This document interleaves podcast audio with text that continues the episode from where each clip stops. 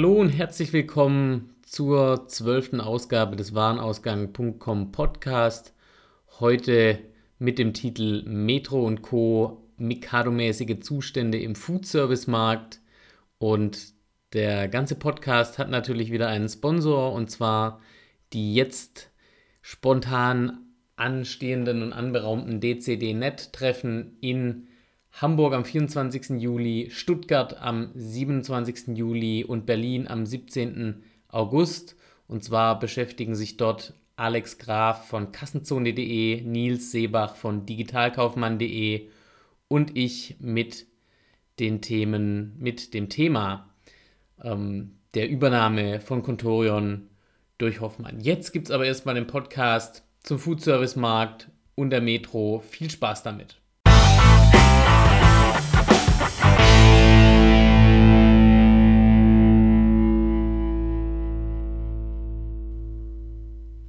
Metro und Co. Mikado-mäßige Zustände im Foodservice-Markt. Stuttgart, 18. Juli 2017. Wer in diesen Tagen das Handelsblatt aufschlägt, der hat gute Chancen, auf großflächige Werbung der Metro AG zu stoßen. Das Düsseldorfer Handelsunternehmen gehört zu den größten deutschen Handelshäusern und hat in der vergangenen Woche seine Aufspaltung in Metro und Zeconomy vollzogen. Im Handelsblatt stellt Metro die Frage, was ein großes Unternehmen aus einer kleinen Idee machen kann und wirbt dafür, bereit für die Börse zu sein. Ein wenig mutet das an, als ob 1860 München im Kicker Werbung dafür machen würde, bereit für die Bundesliga zu sein. Zur neuen Metro gehören einige Servicegesellschaften, einige im Ausland zugekaufte Food-Service-Distributoren, Real und das Cash-and-Carry-Geschäft. Media Saturn ging in Zeconomy auf. Der Umsatz im Cash-and-Carry belief sich 2016 auf ca. 29 Milliarden Euro und ist somit die größte Sparte Metros. Doch seit einigen Jahren schmiert Metro der Cash-and-Carry-Umsatz in Deutschland und der Welt gewaltig ab. Vor allem in Deutschland verliert Metro in der Gastronomiebelieferung zunehmend Boden unter den Füßen. Auf 4,7 Milliarden Euro sank der Cash-and-Carry-Umsatz 2015, das waren ca. 940 Millionen Euro weniger als im Jahr 2008. Der weltweite Belieferungsumsatz wächst zwar, aber kaum schnell genug, um die stationären Verluste auszugleichen. Die Food-Service-Branche ist digitales Ödland. In meiner Zeit in der MRO, Industrie- und Werkzeugbranche bei Wirt hatte ich gerade zum Ende hin das Gefühl, diese Branchen seien digital noch weit hinten dran. Schaut man auf die digitalen Aktivitäten der etablierten Player in der Foodservice-Branche, also Unternehmen, die Hotels, Restaurants, Systemgastronomen und Imbisse mit Zutaten versorgen, tun sich neue Abgründe auf. Es ist, von außen betrachtet, ein schaurig schönes Beispiel, was in tradierten, stationär geprägten Groß- und Fachhandelsunternehmen alles schieflaufen kann. Während der Gastronomieumsatz von 45 Milliarden in 2012 auf gut 59 Milliarden Euro in 2020 steigen wird, sinkt die Anzahl und der Umsatz im Cash and Carry seit zehn Jahren kontinuierlich. Der Metro Online-Katalog nach einem richtigen Online-Shop sucht man vergebens, gibt einem permanent das Gefühl, im ICE zu sitzen. Nicht, weil dieser mit Höchstgeschwindigkeit durch die Lande fährt, sondern weil die Ladezeiten so schlecht sind, dass man sich im Zug WLAN wähnt. Die Angebote anderer Anbieter, wie zum Beispiel das von Marktführer Edeka C plus C Großmarkt, Transgourmet oder deren Tochter Seelgroß, lassen aus E-Commerce-Sicht mehr als zu wünschen übrig. State-of-the-art Online-Shops gibt es nicht. Dafür geschlossene Bestellsysteme mit witzigen Namen wie zum Beispiel Sally Order von Edeka oder 10 Megabyte große PDF-Angebotskataloge zum Download. Mobile First, weiter weg als die Sonne von der Erde. Egal wo man hinschaut, die E-Commerce oder Digital Service Angebote der etablierten Anbieter wären in bestehender Form selbst 2010 schon wenig ansehnlich gewesen. Wer zum Beispiel bei Transgourmet neugierigerweise auf Gastzugang klickt, bekommt die volle transgourmetische Gastfreundschaft zu spüren. Ein 404er Fehler. Um sich zum Beispiel bei Seelgroß für das Online-Angebot registrieren zu können, muss man als erstes die zehnstellige Kundennummer parat haben. Aber bitte, das kann man doch von Kunden erwarten, sich eine einfache zehnstellige Nummer zu merken. So oder so ähnlich muss man damals im Anforderungsmanagement-Workshop bei Seelgroß argumentiert haben. Hat man keine Kundennummer und will sich reumütig online als Seelgroßkunde anmelden, muss man im ersten von 15 Formularfeldern seinen Markt aus einer Dropdown-Liste auswählen. Mehr Unternehmensinnensicht in einem Online-Konzept habe ich selten gesehen. Würde man das nicht so unglaublich umständlich und schlecht machen, man müsste wohl nicht über dem Anmeldeformular mit bis zu 25% Neukundenrabatt werben. Wer als Neukunde, sofern man sich durch diesen mühseligen Prozess durchquält, danach dann zum regulären Preis einkauft, erlebt direkt die nächste Enttäuschung. Der ein oder andere Kunde mag sich da fragen, why would you do this to me? Der Markt schrumpft und viele Kunden sind weiter als die Anbieter. Laut Statistischem Bundesamt gibt es in Deutschland 2015 gut 220.000 Gastgewerbe. Dazu zählt alles von Hotels über Restaurants, Cafés, Imbissstuben bis hin zu Caterern. Dabei ist die Rentabilität in der Gastronomie ein großes Thema. Die Margen sind dünn, wenn Sie einem Gastronom einen Gefallen tun wollen, bestellen Sie nach jedem Essen einen Kaffee, darauf gibt es in der Regel die höchste Marge. Im traditionellen Gastronomiesegment, denken Sie an Ihr Lieblingsrestaurant um die Ecke, ist der Fixkostenanteil relativ hoch. Personal, Küchentechnik, Vorräte, Pacht, all das muss vorgehalten werden, egal ob die Gäste in Strömen kommen oder eher so dahin plätschern. Immobilieneigentum ist eher die Ausnahme denn die Regel, in manchen Lagen wechseln die Pächter halbjährlich oder jährlich. Da wundert es nicht, dass der Markt insgesamt schrumpft. Vor allem Schankwirtschaften und Restaurants sind in den vergangenen Jahren statistisch gesehen verschwunden. Und doch, es gibt sie immer noch in großer Anzahl, die Restaurantbetreiber, Gastwirte, Überzeugungstäter. Wie Jens Schütte von Gastro Hero im Warenausgang.com Interview bestätigt, ist das Betreiben eines Restaurants für viele nach wie vor ein Lebenstraum, den man sich unbedingt erfüllen möchte. Beschaffungsseitig bleiben den Gastronomen ungefähr neun Optionen. Großmarkt, zum Beispiel Fischgroßmarkt, Fachhandel, zum Beispiel Käse- oder Weinfachhandel, Food-Service-Distribution, zum Beispiel Transgourmet oder Chef Culinar, Cash and Carry, zum Beispiel Metro, Seelgroß, Spezialitätengroßhandel, zum Beispiel Rungis, die ebenfalls zu Metro gehören, kleinere Märkte, zum Beispiel der örtliche Wochenmarkt, Großflächenmarkt, Supermarkt, Discounter, zum Beispiel Kaufland, Aldi und Co., Produzenten, also die Hofläden oder Weingüter und die Hersteller, zum Beispiel Bäcker oder Metzger. Die Beschaffung unterliegt vielen Trends, zum Beispiel der steigenden Nachfrage der Gäste nach regionalen Produkten oder, wie man in Berlin-Prenzlauer Berg sagt, ist es regional, also von innerhalb vom S-Bahn-Ring. Einer der Haupttrends hier ist jedoch, wie so oft, die steigende Nachfrage der Käufer nach Einfachheit, also der Convenience in der Beschaffung.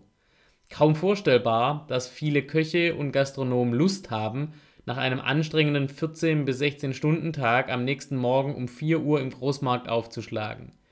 In größeren Gastronomiebetrieben, zum Beispiel Kantinen, wird eher disponiert denn eingekauft.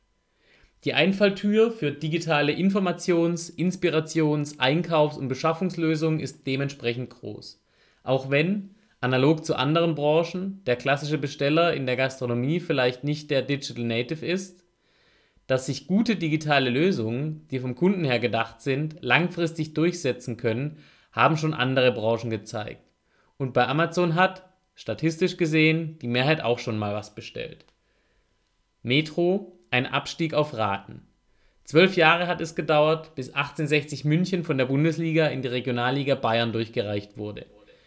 Der Metro möge ein ähnliches Schicksal erspart bleiben, obwohl der Abwärtsstrudel spätestens bei der Verbannung aus dem DAX 30 begonnen hat. Zuletzt folgte noch der Abstieg aus dem MDAX.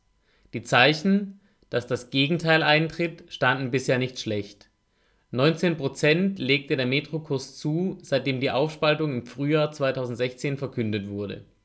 In einem im Handelsblatt online erschienenen Artikeln Hedgefonds wettet gegen die Metro-Strategie der letzten Woche wird versucht, der Aufspaltung weitere positive Aspekte abzuringen. Doch alleine ändert die Aufspaltung am Geschäftsmodell erstmal herzlich wenig. Wer sich von der Aufspaltung schnellere oder gar bessere Entscheidungen erhofft, der dürfte verhältnismäßig schnell enttäuscht werden. 100 Millionen Euro kostet die Aufspaltung. Geht man durch die Investitionserläuterungen Metros der letzten Jahre, entsteht der Verdacht, dass diese Summe so bisher nicht in Maßnahmen zur besseren Digitalisierung des Kerngeschäfts, vor allem in Richtung Kunden, verwendet wurde. Der Klick auf den Metro Online Bestellservice und vor allem auf den Anmeldevorgang dazu erhärtet diesen Verdacht. In den sonst PR-schwangeren Ausführungen Metros wird man augenscheinlich hier etwas schmallippiger. Die Investitionen in Digitalmaßnahmen im Kerngeschäft scheinen so unbedeutend zu sein, dass sich nicht mal die PR bzw. Investor Relations Abteilung traut, diese zu erwähnen. Trotz alledem macht Metro nach Angaben von CEO Olaf Koch mittlerweile ca. 800 Millionen Euro, also ca. 20 Prozent des Lieferumsatzes als Online-Umsatz. Das Hauptaugenmerk scheint nach wie vor der stationären Expansion zu gelten. Immerhin tut sich außerhalb des Metro-Kerngeschäfts ein wenig. Vergangenes Jahr wurde gemeinsam mit anderen Investoren ein paar Millionen Euro in das Gastro-Software-Startup Orderbird und einen weiteren Softwareanbieter für kleine Dienstleister, Shaw, investiert. Mit dem Metro Accelerator hat man sich in Berlin ein Frühphasen-Investment-Vehikel gebaut, das in mehreren Batches in junge digitale Startups investiert. Allein der Erfolgsbilanz scheint bisher eher mau auszufallen. Ähnlich wie bei 1860 bei denen in gefühlt jeder Zweitligasaison irgendwann einmal von der Bundesliga-Rückkehr oder gar von den europäischen Wettbewerben zu hören war, versucht man auch bei Metro fröhlich der Zukunft zugewandt zu frohlocken. Doch angesichts des maximal durchschnittlichen digitalen Angebots und den rückwärts laufenden Zahlen im Cash-and-Carry-Geschäft fragt man sich, woher dieser Optimismus kommt. Angesprochen auf den potenziellen Hauptwettbewerber der Zukunft kommt von Olaf Koch daher die zwar für einen CEO eines börsennotierten Unternehmens politisch korrekte, jedoch inhaltlich bedenkliche Antwort. Amazon ist immer noch zu beachten und zu respektieren. Es ist ein hervorragendes Unternehmen. Aber gerade im B2B lebt das ganze Geschäft von der Beziehung, lebt von der Nähe zu den Kunden und der Gemeinschaft mit den Kunden. Und wir sind ein sehr stark verankerter Partner in ganz, ganz vielen Ländern.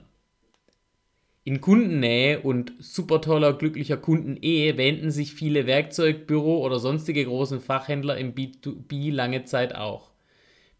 Bis sie ihre Kunden in Flagranti mit dem Amazon-Paket unter dem Arm erwischten. Für eine weitere Fehleinschätzung Kochs halte ich außerdem seine Aussage aus einem Interview mit der Süddeutschen am Montag, 17.07.2017. Die Kosten für Startups, Kunden in der Gastronomie für ihre digitalen Lösungen zu gewinnen, sind sehr hoch. Für die Metro mit ihren etablierten Kundenbeziehungen hingegen sind sie gering. Der etablierte Kundenzugang der Metro zu Gastronomen bezieht sich heute auf Kontakte im Cash-and-Carry-Bereich wie auf Außendienstbesuche durch Metro-Außendienstmitarbeiter. Diese Kontaktpunkte bzw. Verkäufer sind jedoch in der Regel alles andere als Software- und Lösungsverkäufer. Wie passt es da dazu, dass Metro auf seiner Karrierewebsite damit wirbt, dass gelernte Metzger im Metro-Außendienst Karriere machen können? Das ist überhaupt nicht despektierlich gemeint. Nur ist es nun mal so, dass sich Metzger in der Regel zum Software-Lösungsverkauf genauso wenig eignen wie Software-Lösungsverkäufer zum Schlachten, Ausbahnen und Wurst machen. Digitale Kundenlösungen über analoge Wege zu verkaufen, wird Metro also auch nicht retten. Mangelnde Digitalkompetenz, sei es in der kundenzentrierten Konstruktion von Lösungen oder deren digitaler Vermarktung, kann durch keine analoge Kompetenz ersetzt werden. Und sei sie auch noch so relevant und toll ausgeprägt. Wer kann diesen Markt challengen? Der Foodservice-Markt hat hohe Einstiegsbarrieren. Es gibt eine Menge großer, etablierter Player, die Logistik kann nur bedingt outgesourced werden, die Sortimente stellen mit Mindesthaltbarkeitsdatums Frisch- oder Tiefkühlware eine große Anzahl besonderer Herausforderungen. Das Geschäftsmodell ist sehr assetlastig. Von den etablierten Playern scheinen durch die Bank weg alle dieses Thema nur bedingt mit Kundenfokus anzugehen oder nicht konsequent zu Ende zu denken, wie Chefs Kulinar. Das Kieler Unternehmen unterhält mit seiner Chefs Kulinar Plus Website eine aufwendig gestaltete Rezeptwelt, in der sich Küchen Küchenchefs immer wieder neue Inspirationen und Rezepte holen können. Doch statt sich einfach die Zutaten für zum Beispiel Entenbrust mit Orangenfenchel einfach in den Warenkorb legen zu können, fehlt die Bestellfunktion gänzlich. Lediglich eine Einkaufsliste kann erstellt werden. Bleibt der Trost, dass man das Internet notfalls einfach vollständig ausdrucken kann. Ob Amazon nach dem Start von Amazon Fresh bzw. Amazon Business auch Ambitionen hat, in diesen Markt einzusteigen? Infrastrukturell ist es wohl schon ein Unterschied, ob man die Privateinkäufe einiger Haushalte logistisch meistern muss oder die meist auf Termin getrimmten Lieferungen an einen Gastronomiebetrieb. Trotzdem, wenn es einen Challenger in diesem Markt geben sollte, der von außerhalb kommt, würde dies wohl am ehesten Amazon sein. Für Unternehmen wie Rocket Internet, ebenfalls auf der Suche nach neuen Geschäftsmodellen, gerne auch im B2B und gerne auch mit wiederkehrendem Bedarf, scheint die Marge in der Foodservice-Branche zu unattraktiv zu sein. Fazit: Beim nächsten Trinkgeld daran denken. Wenn Sie das nächste Mal in einem Restaurant zu Abend essen, denken Sie an diesen Artikel und daran, welche Strapazen der arme Gastronom oder Küchenchef wohl auf sich genommen hat, um zu seinen Produkten zu kommen, aus denen er Ihnen Ihre Mahlzeit kredenzt hat. Vielleicht runden Sie dann nicht nur auf, sondern geben wirklich mal 10% Trinkgeld. Seine Lieferanten machen es ihm wirklich nicht leicht, sofern er versucht, Waren über die großen Player wie Metro, Chefs Kulinar oder Transgourmet und Co. online zu beziehen. Diesen fehlt, trotz allen Beteuerungen, die wirkliche Kundenorientierung. Dazu kommt mangelnde Digitalkompetenz, zumindest innerhalb des Kerngeschäfts und außerhalb von fancy Frühphasen-Investmentvehikeln in der Bundeshauptstadt.